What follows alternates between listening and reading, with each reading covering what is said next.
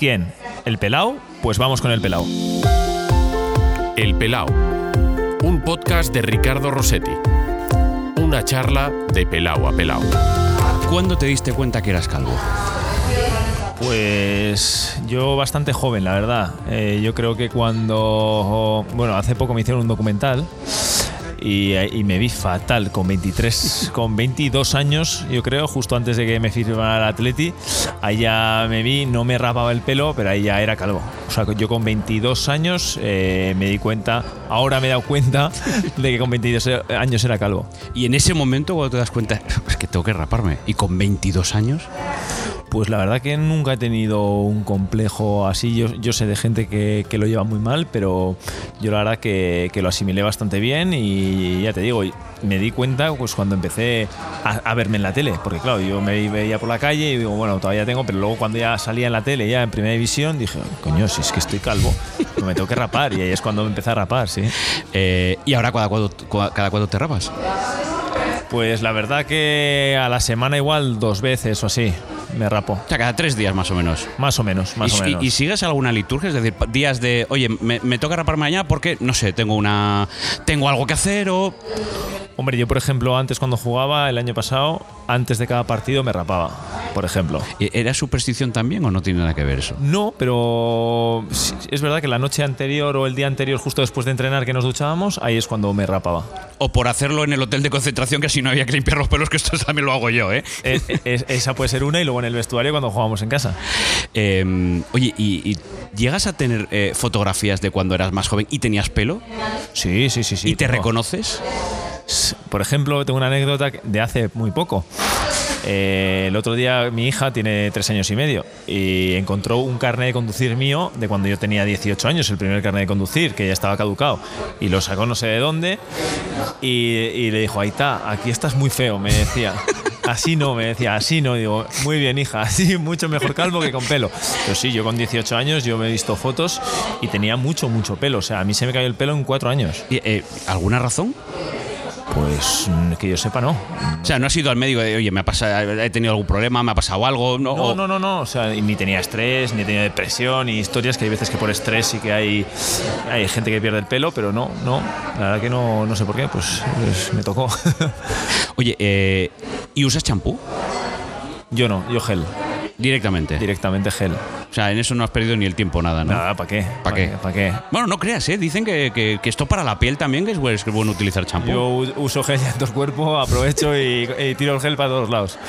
Eh, Gaisca Toquero, ¿qué tal? Muy buenas. Muy buenas. Oye, encantado de, de- de- de que hayas aceptado la entrevista aquí en, en- en el podcast del Pelao. Por supuesto. ¿por Pero te, no? te llama la atención, oye, me- que me llaman porque, porque y me vas a entrevistar porque soy calvo. Bueno, me ha llamado la atención, pero bueno, oye, también tenemos que tener nuestro hueco, ¿no? Los calvitos. No, no, aquí seguro, aquí seguro. Oye, ¿qué haces ahora? Bueno, pues ahora estoy, me dedico a ser agente de futbolistas. Eh, dejé el fútbol hace, hace pocos meses y tenía claro que quería estar vinculado al fútbol y bueno, eh, dándole muchas vueltas a la cabeza y pensando cómo podía estar metido en el fútbol, pues que creía que la mejor manera podía ser esta, Y vives en Vitoria ahora. en Vitoria. Tú eres de aquí. Sí. Y has decidido que dejo el fútbol, me voy a casa y me monto una agencia. Porque has sido tú, ¿no? No te has asociado con nadie, has sido tú la el que te has echado la, liado la manta a la cabeza y representante de futbolistas. Sí, sí, porque al final no es porque yo, yo, por ejemplo, tengo buena relación con la anterior agencia, que yo he estado toda mi carrera con la misma agencia de representación, pero al final quería trabajar para mí, quería organizarme yo mi propio tiempo, tengo familia, quiero también disfrutar de la familia.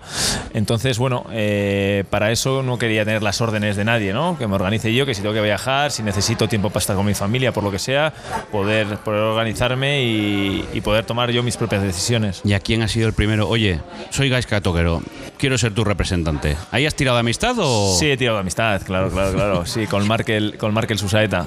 Sí. ¿A quién más tienes ahí en la lista? Prefiero no decirlo, prefiero No, no, decirlo porque, bueno, eh, a mí no me gustaba que, que mi agente fuera diciendo cosas. Yo prefiero tenerlo ahí este. A Markel te lo digo porque era el primero y tengo mucha amistad con él, pero el resto prefiero no. Si lo dicen ellos no me importa, pero que no lo diga yo.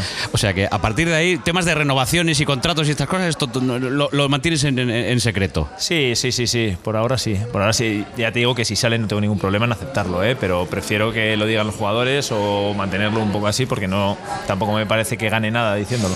Em, ¿Nunca te llamó la atención el ser entrenador, director deportivo? ¿Siempre quisiste el tema de la representación? ¿Lo viste claro? No, la verdad que en un principio cuando estaba, cuando era más joven, eh, yo lo que veía era lo de lo de ser entrenador. Me saqué el primero y el segundo nivel pero luego con los años me he dado cuenta de que, de que es, es muy esclavo, eh, luego la vida del entrenador es como muy solitaria, tienes muy poca estabilidad, porque los jugadores al final firmas tres años en un club y, lo lógico es que lo cumplas o por lo menos tengas años enteros. Yo ahora que tengo familia, tengo dos niñas, mi mujer, eh, vas igual, firmas tres años, fíjate lo que le ha pasado a Emery, ¿no? que firmas un proyecto grande y en seis meses puedes estar en tu casa. Entonces esa inestabilidad, encima, claro, que no te aseguras que sea en España, que puede ser en España o luego en Chipre, luego en Inglaterra, luego... Entonces a mí eso es lo que, lo que no me gustaba. Y luego sobre todo la presión que tienes. Yo ahora, por ejemplo, no tengo ninguna presión. Yo ahora es cuando estoy de verdad disfrutando viendo fútbol, ¿no? Que obviamente yo, por ejemplo, los equipos vascos, Atleti, en los en Alavés, en los equipos que he estado, Zaragoza, me gusta que ganen, pero si un día pierden, me voy a mi casa, duermo bien. En cambio, si eres entrenador y otra vez pierdes y tienes mala dinámica y la prensa y no sé qué, al final otra vez ya estás con la presión de ganar, del resultado, del partido a partido y yo ahora la verdad que estoy disfrutando con mis amigos, con mi familia viendo el fútbol y la verdad que viendo el fútbol de otra manera. me parece que no lo echas de menos. Por lo menos como jugador.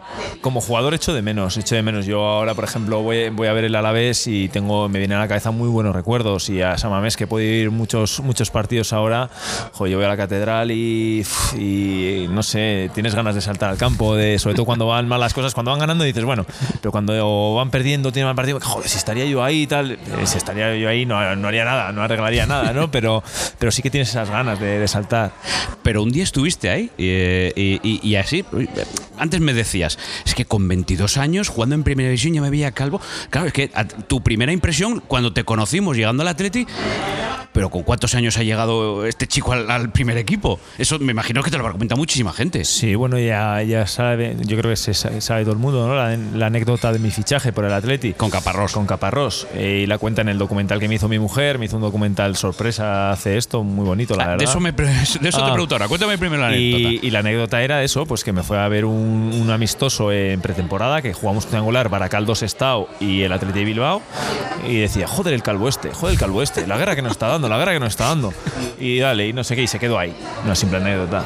Y luego, claro, al de empezar la liga y los equipos vizcaínos jugábamos en San Mamés. Y jugaban en el Sestao y jugamos contra el Bilbao Atleti. Y jugamos en San Mamés. Y otra vez estaba Caparrós en la, en la grada, con algunos jugadores más. Y otra vez eh, jugué, metí un gol, jugué bien. Y, otra vez el calvo este. Y otra vez, mira qué gol. Y, lo está volviendo locos y tal. Qué pena lo mayor que es. Y estaba Fernando Moredita debajo y dice: Mister, que ese chico es de mi edad o como mucho tiene un año más. Dice, no me lo puedo creer. Salió de la grada, llamó al presi, a este que a este que seguirle porque, porque me ha dicho Fernando que, tiene su edad un año más. Y, de, y justo seis meses después está en el Atleti. En el Atleti y, llevando el número 2. Sí, sí, bueno, eso es una, anécdota que yo cuando, cuando fui al Atleti, eh, Joaquín me cedió cuatro meses al, al Eibar. Y claro, a mí ya me llama el presidente Macua, me acuerdo estando en Sevilla concentrado, y me llama el teléfono. Digo, yo al, principio pensaba que era una broma, digo, ya me la están pegando algunos porque se están sonando, que igual volvía y tal. Y de repente un esto, hola, que soy Fernando. Fernando Macua, García Macua. Y yo, yo en Sevilla, que eh, mi agente no me había avisado, porque digo, si me avisa, pues ya digo, me va a llamar, tal. nadie me había avisado. Digo, ah, esto, esto seguro que es alguno de la habitación de al lado haciendo la bromita, de que ya sabes que en el fútbol nos aburrimos mucho, no las concentraciones. y, no, no, no, era verdad, era verdad que me dijo, pues eso, que ya para el 1 de enero que, que iban a, aceptar la opción esa que tenía de volver en diciembre. Y yo el día 3 de enero ya estaba debutando con el Atleti. Claro, eh, en ese momento todavía no había salido nadie y solo había una ficha libre y era el 2. Porque en la plantilla de Atleti, bueno, creo que en primera división, si tienes contrato del primer equipo, tienes que ser del 1 al 25. Correcto. Claro, y no se había ido nadie, solo había una ficha libre y, y la ola tiene el, tenía el 15. Entonces, el único dorsal que había libre era el 2. Eh, no me iba ya, no, no, que si no, no voy. No, cogí el 2 y luego, claro, eh, cogí el 2, ese, en- llegué el 3 de enero, llegué a la final de Copa, metí gol en la final de Copa, en la semifinal dije, no me puedo quitar el 2 ahora ya. Eh, me ha toda dado la vida. Suerte, me hago suerte, fíjate, cuatro meses aquí, de metí gol en la semifinal, en la final gol, y digo, no me puedo quitar. Y entonces toda la vida del Atleti, toda mi carrera en el Atleti lo hice con el 2. Luego ya cambiaste. Sí, luego en- aquí cogí el 18.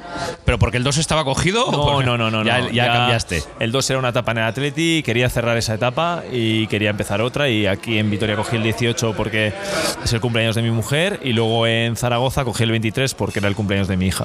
O sea que 23. t- los números, salvo el 2 que fue porque él te quedaba, luego ya Eso has es. ido eligiendo el Eso que, es, sí, el que el que querías. quería.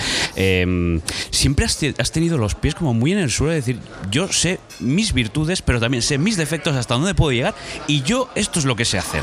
Eh, Aquí, esto siempre ha sido muy claro, tú. Sí, es que yo creo que eso es una, una ventaja muy importante. Yo creo que cada uno eh, es, eh, en todo en la vida, no solo en el fútbol, creo que es muy importante conocer tus virtudes y tus defectos. Intentar que esos defectos apare- aparezcan lo mínimo posible y que las virtudes aparezcan lo máximo posible. Y eso es lo que yo en mi vida, no solo en el fútbol, es lo que, lo que intento hacer. ¿no? Pues eh, ahora en mi trabajo seguro que tengo defectos, pero lo que intento es que eso nadie lo vea y que solo vean las virtudes. Sí, pero lo digo porque tú siempre, ah, ah, comentando lo- el tema del- de, las virtudes y de los defectos, nunca has sido un jugador eminentemente técnico. Te has mm, eh, siempre caracterizado por ser trabajador, luchador, bregador. Y estaba mirando tus números y claro, bueno, Caparrós te lleva, Caparrós confía en ti, pero con Sí. quién más juegas es con Bielsa. Sí, también, sí. Sí, sí, jugué bastante con Marcelo. Es el año en el que más partidos juegas. Sí, hombre, es que ese año también teníamos mucha exigencia, jugamos muchísimos partidos. No sé si en un año jugamos 60 y pico partidos porque jugamos previa UEFA, llegamos a final de Copa, llegamos a final de UEFA y luego toda la liga. Entonces es un- es- fue una temporada muy, muy dura. Eh, me hablabas antes, la final de Copa. No, tú tienes dos finales de Copa. En una incluso marcas. ¿Cómo es ese momento de marcar el 1-0 ante el Barça en el en, la- en Mestalla con el Atleti? La verdad que no me la podía creer porque encima, claro, al- llevaba solo cuatro meses en el equipo porque yo debuté el 3 de enero y eso fue sería el mayo, pues más o menos cinco meses en primera división y el haber metido ya en la semifinal y luego ponernos 1-0 por delante, bueno, eso fue increíble porque encima luego está toda la familia allí, los amigos. El, el tiempo que hacía que el Eh, Atleti no jugó una final de Copa. Sí, 24 años Sí. creo que hacía algo así. Y la verdad que fue algo increíble, fue, fue una pasada, una pasada. Y bueno, luego pues eh, yo creo que jugamos contra, la, la pena es que jugamos contra uno de los mejores Barças, Barças de la historia, el de Pep, que ganó todo, que me parece que, juegan al fútbol, que eran mucho mejores que nosotros. Nosotros conseguimos ponernos por delante, pero bueno, luego el fútbol hizo justicia, ellos fueron mejores y nos ganaron. Oye, eh, icónica ya es esa imagen de la celebración. Bueno, de cómo celebrar los goles, pero esa en particular, esto, eh, el, gesto este de pasarte la mano por la, me tienes que explicar porque yo sí que no sé qué, qué significa. No, pues eso, eso ya lo hacía en el Sestao River. Eh, nosotros aquí en, en Vitoria pues teníamos una, una lonja, se llama aquí, como un choco, sí. que es donde nos reuníamos pues todos los amigos. ¿no? Aquí en Vitoria hace mucho frío y en invierno necesitas algo para reunirte con los amigos, porque si no aquí te congelas de frío. Entonces, bueno, teníamos como un, un pequeño choco y nos reuníamos ahí. Con la cuadrilla, ¿no? Aquí lo llamáis la cuadri- cuadrilla. con la cuadrilla. Muy bien. Y pues teníamos lo de siempre, pues una televisión, la PlayStation, una mesa de ping-pong y un billar teníamos. Y entonces teníamos el, el juego este de SmackDown, de estos de Sí. peleas, historias, el FIFA y alguno más. Y entonces había un John Cena que, que hacía, cada vez que ganaba o lo que sea, hacía un gesto así. Y dice, a que no, y, y algunos, no, ahora no te sé decir quién de los amigos, pero a que no, cuando metas un gol, a que no haces esto. Y, y, y en Sestao pues empezó a hacerlo. Y claro, pues claro, en Sestao no había cámaras, no había nada, o sea, pues no, no tenía ningún problema en hacerlo. Y claro, cuando ya me firma la Leti, dice, a que no tienes narices ahora de en primera división. Esto surge como siempre, ¿eh? A que no tienes narices. A que, sí, en el Sestao lo hacías, pero a que no tienes narices ahora de ir a Samames y en Samames hacer el gesto. Pues, ningún problema. Y entonces por eso empezó y. Me- me- bueno, estoy seguro que es a que no tienes huevos. ¿eh? Eso, eso es, vale, eso es. perfecto. Eh, oye, por cierto, eh, de aquella, tú está- pasas por el Lemona y después por el Sestao. De aquel grupo, de aquel vestuario, eh, ¿eres el único que llega? ¿Llega alguien más a Primera División? Bueno, pues a primera división llegó Chema Ñibarro. En el Eibar. Del Eibar. Sí. Chema llegó. ¿Quién más? A segunda llegó alguno más, Ivonne Larrazábal, eh, Roberto Pampín, que era portero. Sí. Y a primera división yo creo que no llega nadie más. Y esto, no ¿has llegado a la conclusión de es por esto? O sea, a ti te ve Caparrós, eh, se fija en partidos buenos porque le estabas volviendo loco y dice a este. Pero al final llegas a la conclusión de llega el mejor, llega el que tiene más suerte, llega el que está en el momento Yo- dedicado, llega el que brilla un día y es el que día que, esté, que te están viendo. No, yo creo que me lo he trabajado mucho. Yo creo que me lo he trabajado mucho. También eh, me han ayudado mucho. Han, te- han perdido tiempo en mí, que yo eso es lo que agradezco. Yo, por ejemplo, me acuerdo cuando llegué al Atleti que yo, yo y algún compañero más, eh, sobre todo los jóvenes, íbamos tres días a la semana a Lezama a las tardes, o sea, entrenábamos a las mañanas y tres días a hacer específico yo de centros, de remates, de desmarques, de fuerza, de físico. Y luego sí que es verdad que luego las cargas nos las, nos las cuadraban un poco porque si yo entrenaba todas las mañanas con todo el equipo y entrenaba tres tardes, dos horas y todo, pues había semanas que decías, mira, pues tú ahora apártate el jueves o eso a mí Joaquín y su cuerpo técnico me, ay- me ayudó mucho y esos primeros años y esa hacía tecnificación, hacía de todo y ese tiempo que perdían con nosotros yo, yo ahí mejoré muchísimo en muy poco tiempo. Sí que es verdad que tienes que tener ganas, eran momentos para mí no eran duros porque yo estaba en una nube y a mí si me dicen tírate por la ventana me tiraba Te en ese tirabas. momento. Digo, ¿cómo que hay que ir a la tarde? Venga, o sea, si- si- sin comer si hace falta. Entonces, bueno, sí que es verdad que, que yo puse mi granito de arena, pero sí que perdieron tiempo en, en enseñarme y creo que acertaron en lo que me decían. Creo que mejoré una barbaridad en los centros. Todo el mundo, a mí, todo el mundo me dice que, que centrar en carrera como yo, en el atleti muy poca gente centraba en carrera como yo y eso es gracias al trabajo que hacía sobre todo a las tardes en, en esos específicos. Oye, en esa temporada con Bielsa, bueno, antes hablábamos, final de Copa, momento icónico de, ese gol, pero claro, yo creo que ya no solo un aficionado al Atleti, yo creo que todos disfrutamos con aquella eliminatoria con el Manchester United. ¿Cómo fue ganar en Old Trafford? Pues yo ahí jugué suplente, pero fue una pasada, fue una pasada porque luego, luego Ferguson me acuerdo que decía, no me puedo creer cómo pueden haber corrido estos chicos tanto viendo yo el, el entrenamiento que hicieron el día entre- en- anterior. Porque nosotros con Marcelo íbamos a, a jugar a, a un partido UEFA fuera y el día anterior entrenábamos dos horas y media. Dos horas y media. Dos horas y media en el campo. Y entonces Ferguson decía, yo no sé cómo han podido correr lo que han corrido hoy. Yo vi el entrenamiento que hicieron ayer y es imposible que hayan corrido lo que han corrido hoy. O sea, estábamos en un momento físico, en una plenitud física, que por eso ganamos a- al Manchester, porque físicamente estábamos muy por encima del resto. Y luego llegáis a la final de, de Europa League. Europa League. Que hay el Atleti, ahí Falcao. Ahí, ahí Falcao nos hizo un roto, la verdad que no tuvimos ninguna opción, nos metió unos golazos increíbles. Además, para empezar ya, recuerdo que increíbles el y una- uno que, que mete ahí, que hace un recorte que lo mete por la escuadra, o sea, increíble, increíble. Pero bueno, eh, también a las finales para perderlas hay que llegar.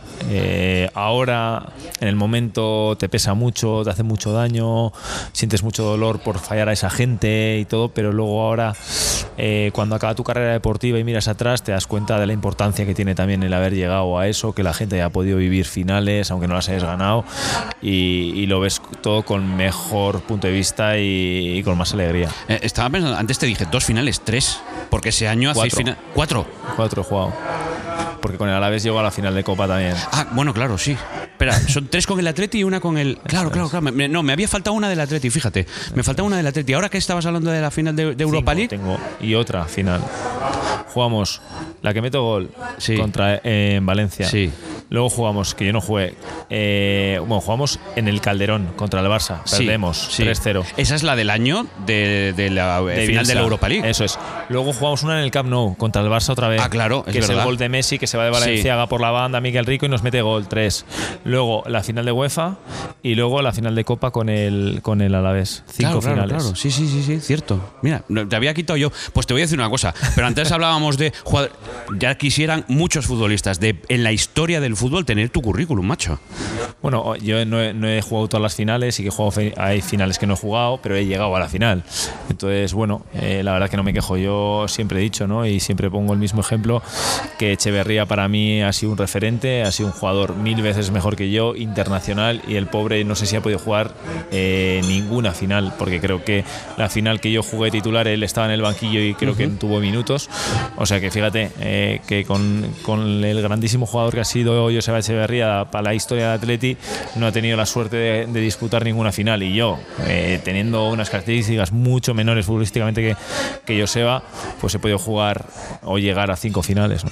Oye, por, por cierto, de ese año de, de Bielsa, cuando se filtra que el audio de las charlas, eh, esto, esto, esto vosotros cómo lo vivisteis? Pues es que todavía yo de verdad que, que no entiendo cómo, cómo pueden salir esas cosas. Y luego también decían como que Fernando y yo nos llevamos mal con, con Marcelo y tal. Fíjate que yo jugué con Marcelo un montón de, de partidos. Sí, y, antes lo comentamos. Y, y- y es que la verdad que todavía yo no, no me explico cómo, cómo pudieron salir esas cosas. O sea, no sé, después de tantos años y hablando con gente, o sea, todavía no sé, no, no tengo ni idea quién pudo filtrar todo eso. Y cuando la escuchas por primera vez dices, me cago en la leche.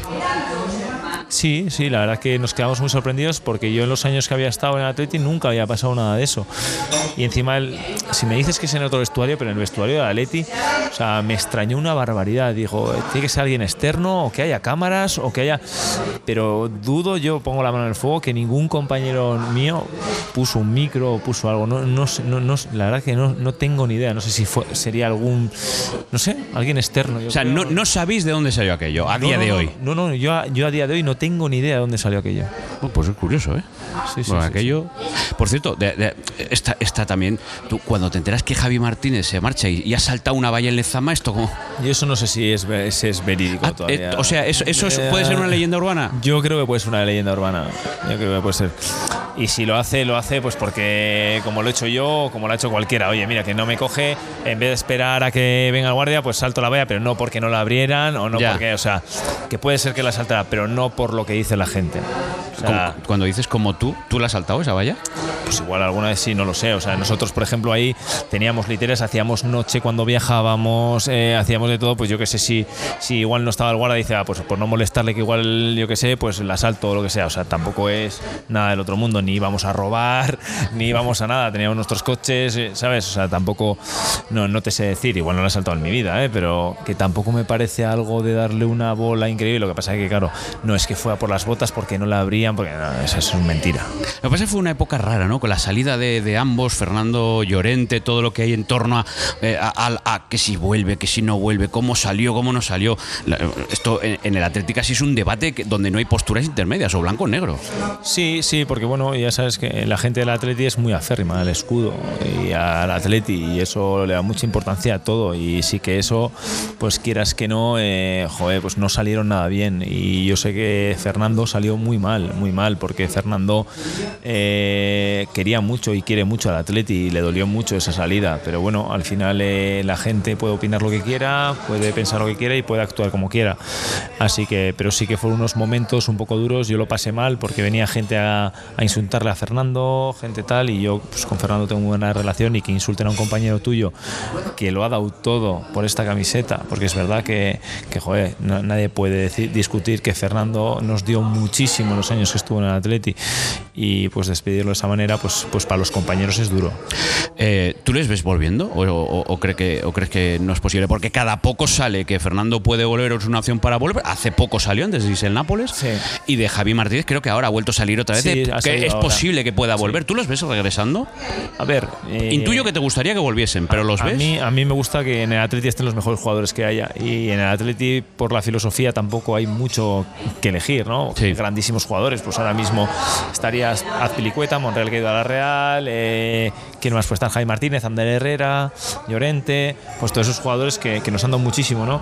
A mí me gustaría que volvieran todos, pero eh, es difícil, es difícil. Es difícil porque encima ahora el Atleti hay competencia, esa gente vendría cobrando mucho dinero y plant- ya la plantilla creo que tiene fichas bastante altas, habría que ver si hay necesidades. Luego hay gente debajo que está apretando como Jan Sancet, como otros jugadores que también hay que darles minutos. Entonces, claro, tampoco se puede fichar ahora. Venga, que vengan todos y a ver, cuándo- a ver qué hacemos con toda la plantilla. No, creo que, bueno, ahí Rafa o Rafa Alcorta o el que le toque, pues tendrá que pensar quién es el que puede venir, si lo necesita, si no lo necesita, por cuánto dinero, eso ellos tienen que valorarlo. Me has empezado a hablar como representante ahora mismo con esta respuesta Ah, casi, ¿eh? no, no, Con no, fichas no. se te ha notado. Sí, que si las fichas que tal. el- Sí, claro, es que nosotros. Ahora ya, ahora ya tienes ese, ese chip. Sí, porque joder, al final eso- esos jugadores no van a venir gratis y bueno, al final eh, tienes que ver lo que te van a dar en el campo y por cuánto. Al final no es, va, que vengan y ya está. Y no, hay que valorar muchas cosas. Oye, en San Mamés tú has notado el cariño de la gente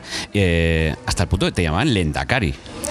Sí. Ari, Ari, Ari, Toquero Lenda. Esto se cantaba. Sí, sí, sí, sí, se ha cantado mucho, la verdad, y bueno, a mí ¿Te lo me ha siguen hecho- cantando por la calle cuando Sí, paseas? Bueno, cantarlo no, pero voy a andar carita cuando voy a, cuando voy a esto a Samamés muchísimo, porque bueno, yo ahora voy a mi localidad y obviamente pues te cruzas en el campo con muchísima gente, ¿no? Cuando entras al campo y la gente te habla, pero la, la verdad que, que con mucho respeto, con mucho cariño y la verdad que yo cada vez que voy a Samamés me, me tratan fenomenal. Oye, por cierto, en Twitter había un perfil que era toque. Me estás sonriendo, ya la conoces. Sí. Toquero de voz. Ahora yo creo que ya ha, ha cambiado No, un ya lo poco. cambió, ya lo cambió, sí. No, era un chico, encima era de Barcelona. Sí. Se llama Marc, se llama Marc.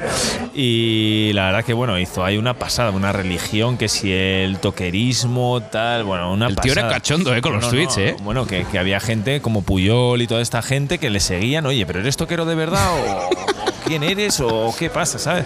Y, y la verdad que, que hacía mucha gracia y, bueno, creo que era un tío simpático y, y muy inteligente porque hacía bromas, pero hacía bromas de todos, no solo de en contra del Barça, no, no. Iba en contra del Barça, en contra del Madrid, en contra de uno, en contra de otro, en contra, ¿sabes? En contra de todo el mundo. Entonces yo creo que por eso cayó tan bien a, a todo el mundo porque no dejaba títere con cabeza, la verdad. Luego te vas a. Bueno, vienes a Vitoria. eh, la opción del, del Alavés, asciendes. Porque yo creo que estás en el equipo con Sí, Bordalás sí. que asciende. Sí, sí, sí. Eh, bueno, claro, un ascenso en esta ciudad, como, como se está viviendo ahora en Mendizorroza, tiene tela. Pues fue una pasada, la verdad que yo necesitaba un cambio porque Además, los siendo dos- tú de aquí. Sí, porque los dos últimos años en el Atleti no había jugado casi y bueno, yo le dije a Ernesto y Ernesto mi situación y me dijo, mira, la situación va a ser la misma que, que este último año. Y dice, pues, pues tengo que buscar una salida. Y la verdad que me salió esta opción, me salió la opción, yo le dije a mi mujer, tenía alguna opción de primera división y le dije, "Pf, pues es que me ha salido esto y nunca, es verdad que había jugado en categorías inferiores, pero en el Alavés de primer equipo nunca había jugado. Digo, pues estoy valorando el coger esto, aunque económicamente y es segunda división, es que es o ahora o nunca, nunca sabes luego lo que puede pasar. O sea, en el fútbol no puedes ir tú cuando quieras, a donde quieras. Entonces dije, yo creo que, es el momento, es el momento de venir aquí y yo creo que, que podemos hacer algo bonito tal. Y es justo llegar y el primer año, encima jugué 40, de 42 partidos jugué 41 eh, titular y, y- y la verdad que me sentí futbolista otra vez, disfrutando y bueno, luego ya pues en el equipo de tu ciudad, el, el subir a primera división, quedando primeros además, pues fue una pasada. Vaya año. Luego te vas a Zaragoza, pero en Zaragoza ya es cuando empiezas a ver de. Oye, a lo mejor hay que poner aquí ya el candado. Sí, en Zaragoza eh, jugué toda la primera vuelta muy bien. La segunda vuelta ya empecé con la rodilla que, que tenía muchas molestias. eh, y ya de ahí decidí. En la segunda vuelta eh, jugamos el playoff, quedamos tres Sí. terceros y nos caímos en el playoff. Y la verdad que bueno. Se cayó el muy- Sporting también en el playoff, o sea que. Teníamos muy buen equipo, estaba Borja Iglesias eh, haciendo una temporada, bueno, Borja Iglesias y muchísimos, Aleix Febas, Eguaras, Raúl Guti, un montón de jugadores muy, muy buenos, teníamos buen equipo y una pena, ¿no? Ese, ese playoff y ahí sí que ya pues notaba muchísimas molestias, al acabar el playoff ya dije que, que no aguantaba más, que me tenía que operar y en la operación se dieron cuenta de que tenía mucho más de lo que, de lo que pensaba y luego ya pues el siguiente año me lo pasé en blanco intentando recuperar y fue imposible volver. Eh, ¿Te vas perdonando dinero? Sí, sí, sí, sí, sí. O sea, ahí dijiste, mira, yo me Es que voy no, a. no, no podía, no podía porque yo tenía un año más y no, no podía, no podía seguir. Me he quedado con lo que me dijiste antes de tu mujer. O sea, eh, nuestras mujeres, oye, te regalo un jersey, te, aquí te regalo un documental. No, no, pero ¿cómo es esto? increíble. Ya, ya le, ya- ya le dije a toda la gente, eh, yo no sabía nada. Digo, si yo le hago esto a mi mujer, el segundo día se ha enterado. Pues llevaba un año, creo que estuvo hasta un año y poco haciéndome un documental y no me he enterado de nada. Cogiéndome el móvil para coger contactos, para hablar con uno, con otro, con el otro, con Maroto, el de la moto, y, y no me he enterado de nada. Menos mal que es transparente porque siempre te cogen el móvil y- mí, a mí, a mí mi mujer me coge el móvil, vamos, pero cuando quiere. Pero vamos a ver, ¿y es eh, profesional para hacer un documental o ella como No, aficionada no, no, ha cogido...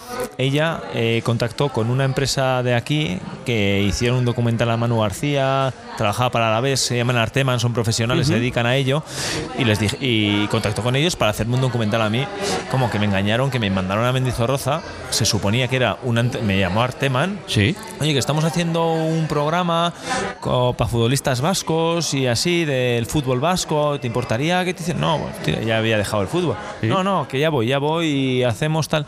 Claro, con drones, no sé qué, para aquí, para allá, imágenes. Me hicieron preguntas de- del fútbol vasco, tal. Claro, las preguntas esas me las hicieron para no sospechar, pero solo querían los, los, Los planos. Los planos, claro. Entonces luego ya me quitaron las preguntas y ahí me di cuenta, luego en el, en el, en el documental digo, ¿y estas imágenes cómo me las han sacado? Y digo, ¿te acuerdas de Mendizorroza que hicimos la entrevista? Pues no era una entrevista, era solo para cogerte planos. Oye, vamos a ver, entonces, eh, ¿y tú cómo te enteras?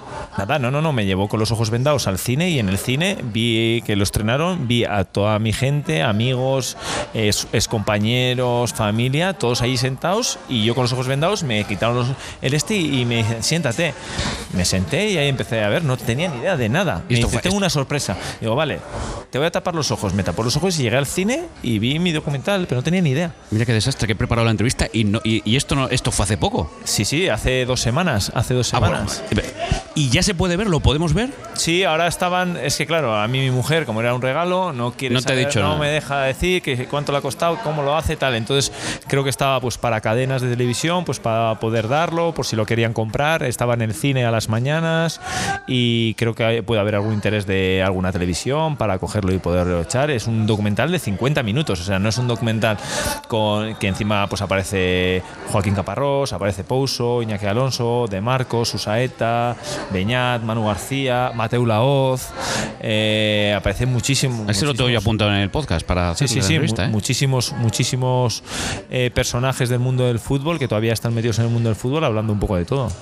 Muy bonito, muy pues, bonito. Pues, pues me has dejado con ganas de verlo, ¿eh? Oye, pues eso habla con mi mujer si quieres, que es la que se encarga y Oye, ella- me dice, ella oye, mira, lo vamos a ver si lo ponemos aquí en Netflix o en Amazon Eh, o donde sea. eso es. Está muy de moda, ¿eh? Te voy a decir una cosa, ¿eh? Ya eres alguien en esta vida, ¿eh? Porque, Oye, porque yo eso- los que no tenemos un. No somos nadie los que no tenemos un Sí. biopic en, en Amazon. Tú ya lo tienes. Sí, sí, eso vosotros, ya te digo, si lo quieres mover, ahí lo tienes, tío, el teléfono de mi mujer y Me has dejado quieras. impresionado, de verdad, Gaisca. sí, sí. Eh, vamos con la última parte de la entrevista. Em, em, calvo icónico.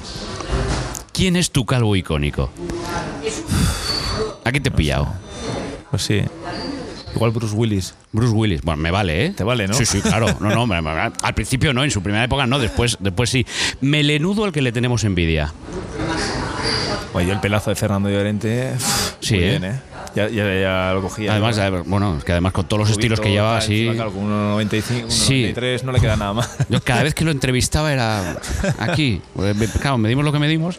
Eh, ¿A quién le recomendamos? ¿Quién está en esa línea delgada roja? En línea de, fina línea delgada roja. Que, oye, mira, rápate, que mira que no puede ser. Es que ahora con lo de Turquía nos, nos la están jugando, ¿eh? Se te va mucho a Turquía el que está ahí en la línea y. Joder, no te sé decir. Eh, Me han, me han venido todos. ¿Te acuerdas de Ana Sagesti? Pues a ese yo lo hubiese, joder, lo hubiese ese, dicho. ese- ese deja el sueldo. No, no, ese. Pero, y algún amigo tuyo, no hace falta que sea conocido, me da igual, un amigo tuyo dice, mira, yo a fulanito es que Joder, es que ahora no te sé decir ninguno. te he pillado aquí otra Me has vez. pillado, me has pillado, sí. Me has pillado. Alberto Benito. ¿Ah, sí? Alberto Benito. A este le dirías, pásate Sí, la maquinilla ya, macho. Ya se lo he dicho, era Ya se lo has dicho. Ah, compañero bueno, vale. mío, era pues compañero nada. mío. Ahora públicamente Sí, sí, eso se, es, se lo, se eso lo es. recordamos. ¿Tú a Turquía irías? Yo nunca. Nada. Nada. Nada, imposible. Ni con 22 años cuando te das No, cuenta. no, no, no, no, no. Nada, nada, yo, yo no paso por eso, por, por ser calvo. No, no, no, para nada. Solo me queda una cosita. Es el pequeño regalo que, que a, a cada invitado que pasa por aquí, a cada hombre, cada, cada pelao, cada, cada, cada entrevistado que se lleva. Así, así, que no se gire. Su caricatura muy bien. la hace, como siempre lo cuento, Rafa, compañero mío de clase. Oye, pues este bien, este eres tú. ¿Te reconoces? Sí, sí, sí, claro que me conozco. sí. ¿Te reconoces así? ¿O te reconoces mejor así? así, así un poco peor, ¿eh? ¿Sí? La chapela siempre la he llevado para el otro lado. Así. Bueno, es que, ¿eh? ¿sabes lo que pasa? Que somos asturianos los dos. Ah, sí. entonces, a lo mejor lo de la chapela Muy- muy colocada en el. Sí, sí, sí. ¿eh? Sí, esto es, esto es verdad. ¿Tu gorrita cómo me la, pongo, me la pongo yo para los partidos cuando hace frío? Que mañana me la voy a poner. Gorro. Estamos en Soy Victoria. más de gorro. soy ¿Eres más de gorro de lana? Sí, sí, sí, sí, un gorro de lana. O sea, la- Sí aquí- o sí. Aquí la- con la visera haces poco, ¿eh? ¿Sí? Sí, sí, sí, sí, con la visera haces poco. Pues te voy a decir una cosa, pero yo mañana voy a, voy a ponérmela aquí. Voy a ponérmela aquí en el, en, el- en Mendizorroza, porque eh, venimos aquí al Alavés, Real Madrid de mañana. Vas al campo, ¿no? Por supuesto. ¿Y que mañana quién gana? Esto, esto, va, esto se publica a partir del domingo. Hombre, yo prefiero que gane el Alavés, obviamente. Yo soy Alavés, soy de Vitoria. Sí, pero pronóstico fútbol futbolero. el mismo resultado que el año pasado, 1-0. 1-0. Manu García el año pasado, la que, Eso, la, la la que le lió a Lopetegui, Sí, sí, ¿eh? por eso, por eso, 1-0. Último minuto. Pues nada, mira, me picaban porque nos están esperando para cenar, así que yo creo que ya podemos poner aquí el punto final. Eh, Gaiska, que me ha encantado la charla, me ha encantado conocerte, me ha encantado lo del documental. O sea, me has dejado con muchas ganas. Sí, porque hoy, fíjate, hoy se estrena el, el Match Day, el, que, que ha sido las- el seguimiento de la temporada para el Barça. Esta temporada se ha, se, se ha estrenado el de Sergio Ramos. Ah, Hay alguno más que está grabándose por ahí, pero no esperaba que Gaiska tuviera subir. Yo tampoco. o sea que. Pero me ha parecido una idea súper brillante y me has dejado con Sí, muchas ganas sí. De, de- de- de conocerte más en, en- en ese documental. Sí, que sí. te agradezco un montón el- el- este, este- esta conversación, esta charla y que ha sido un placer. Bueno, igualmente. El Pelao, un podcast de Ricardo Rossetti. Una charla de Pelao a Pelao.